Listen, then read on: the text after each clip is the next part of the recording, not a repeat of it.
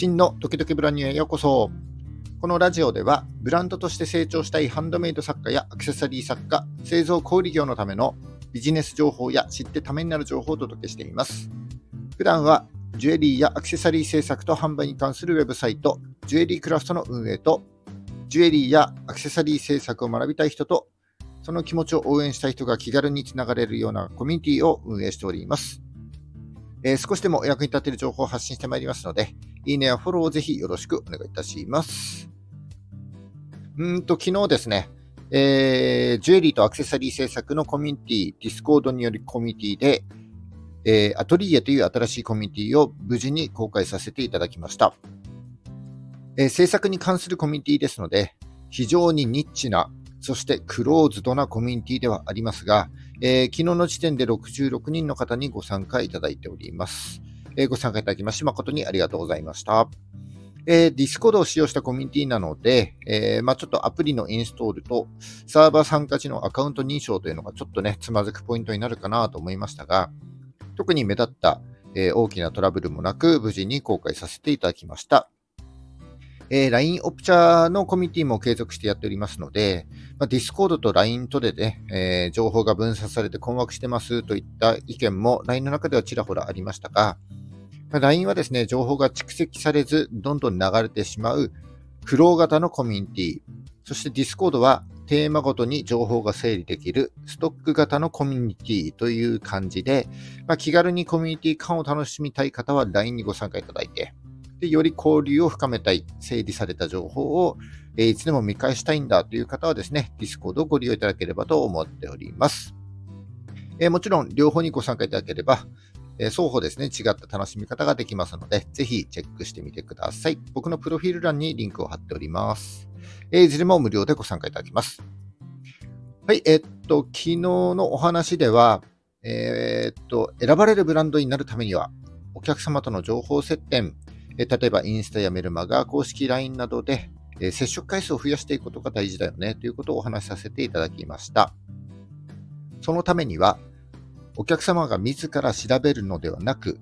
え意識しなくても情報が飛び込んでくるよう、ブランド側から情報発信を、え継続し続ける必要があるといった内容でお話ししております。え無数にブランドがある中で、自分のブランドを選んでもらうために、必要なことをお話しておりますので、ぜひ今日の放送が終わったら、そのままですね、昨日の放送も合わせて聞いてみてください。そして今日のお話ですが、昨日に通じる話で、えー、お客様が自ら調べるのではなく、意識しなくても情報が飛び込んでくること、えー、それは受動的な情報収集ということになりますが、その情報を受け取るタイミングによって、えー、サイトのアクセス数だったり、えー、SNS のフォロワー増加だったり、売り上げに大きく関わってまいります。そこで今日は、えお客様が情報を受け取るタイミング、えつまりですね、お客様が抱えているニーズの状態をどう捉えて、どのように情報を発信していけばいいのかといったことについて少しお話しさせていただきたいと思っております。えお客様が欲しいと思わないタイミングで価格の話をしても売れませんし、逆にですね、欲しいと思っている人に、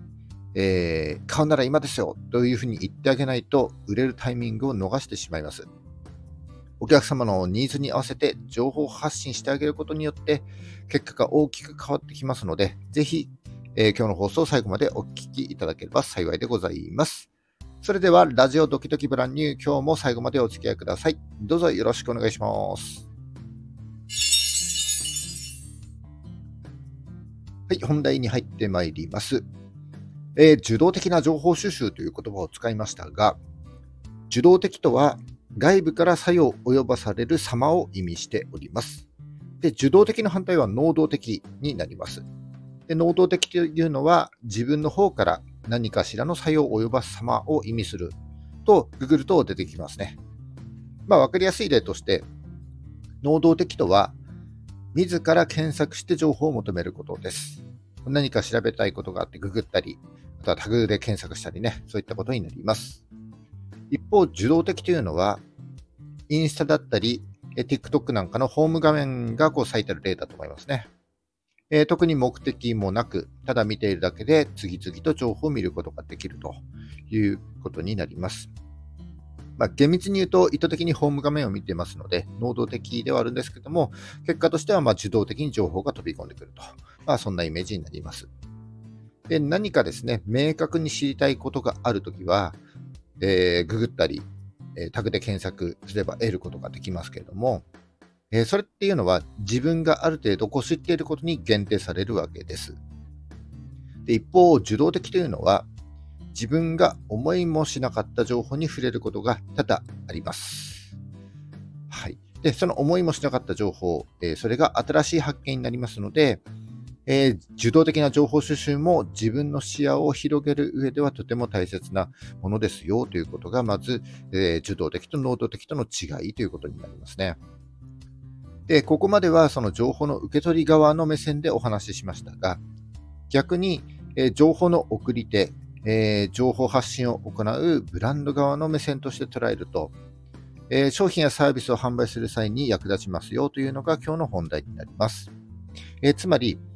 お客様が情報を受け取るタイミング、え、お客様が抱えているニーズの状態を知って、え、そのタイミングに合った情報を発信していきましょうねということです。どういうことかというと、うんと、お客様の中には、あれが欲しいとこう明確に理解している人、つまり、えー、ニーズが顕在化している人と、えー、なんとなくですね、こういう商品やサービスが欲しいんだけど、えー、ちょっとそれが具体的な名前とかがわからないというふうに頭の奥底で思っている潜在的ニーズを持っている人とのこの2種類に分かれるということになります。えー、ニーズが顕在化している人は、能動的にこう自分から商品やサービスについて検索をしたり、えー、人に聞いたりして調べますので、えー、情報を発信する側としては、例えば、え検索に引っかかるように検索の広告を出すとか、あるいは SEO 対策をやっていく、やっておく、え検索タグを仕込んでおくといったような対策ができるということです。で一方、こう何が欲しいんだか分かんない、こういった商品が欲しいんだけども、具体的な商品面が分からないなんていう風な、え、潜在的ニーズを持っているお客様に対しては、え、自分からお客様は行動することはありませんので、え、こちらから商品やサービスをこう見せてあげる必要があります。で、この施策として、えー、普段からインスタだったり、えー、TikTok だったり、あるいは X なんかでね、こう情報を発信してるわけですけども、どのお客様に刺さるかわからないので、できるだけ広く見てもらう必要があります。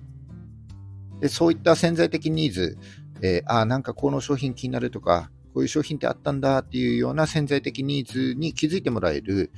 えー、ようにするためには、ね、例えばバズる投稿なんかをこう作れれば、たくさんの人に見てもらうことができますけども、それもなかなか難しいということで、最も楽な方法がですね、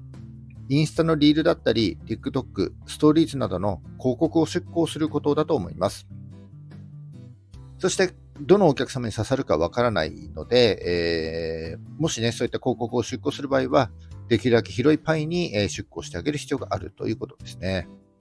潜在的ニーズを持ったお客様に広告が刺されば、サイトやインスタのプロフに訪れて、今度はそこでニーズが顕在化していくわけです。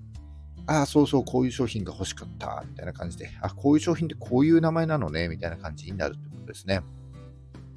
えー、だからその時はもし買わなくてもですね、えー、今度はニーズが顕在化していますので、次は、え、検索するだったり、えタグで調べるなんていったコードになるわけですね。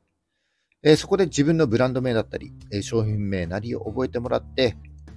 え指名検索してもらえると、え売上げに直結するという流れになるわけです。今はですね、こう AI だったりブラウザーによってレコメンドが進化してますので、おすすめが進化してますので、えー、潜在的ニーズを持っているお客様に認知してもらう上で、この、えー、考え方ですね、は持っておく必要があると思います。商品やサービスを販売する際には、この潜在的ニーズ、それから潜在的ニーズですね。えー、この2つを頭に入れつつ、えー、戦略を練っていくということが売り上げに大きな差となって現れますので、ぜひ意識して実行していただきたいなというふうに思います。以上ですね、今日はお客様が情報を受け取るタイミング、つまりお客様が抱えているニーズの状態を知って、そのタイミングに合った情報を発信しましょうというようなお話をさせていただきました。潜在的ニーズと顕在的ニーズですね。この2つを理解して、例えばこの情報発信はどういったお客様にどういうふうにアプローチしていけばいいのか、え、潜在的ニーズに訴える、訴えかけるにはどういったコンテンツを作って配信すればいいのか、どういう広告を打てばいいのかということをちょっとね、考えてみていただけると、結果が大きく変わってくると思います。普段何気なくインスタや TikTok 見られてると思うんですけども、AI によってですね、こう自分の興味関心がありそうな投稿がおすすめとして表示されていると思いますので、自分自身の潜在的ニーズとですね、こう照らし合わせてみて、え、気にしながらちょっと見てみるとね、新しい発見につながると思います。ただ何気なくこう見過ごすだけじゃなくて、少し意識しながらチェックしてみてください。以上、今日はですね、えー、お客様が情報を受け取るタイミング、つまりお客様が抱えているニーズの状態を知って、そのタイミングに合った情報を発信しましょうというようなお話をさせていただきました。えー、今日の話が少しでも役に立った、ためになったと思った方は、いいねをお願いします。聞いたよと印で、いいねボタンをポチッと押して残して帰っていただけると非常に嬉しいです。今後も頑張って配信してまいりますので、よかったらフォローもぜひよろしくお願いいたします。え12月6日、週の真ん中ですね。今日も頑張っていきましょう。バイバイ。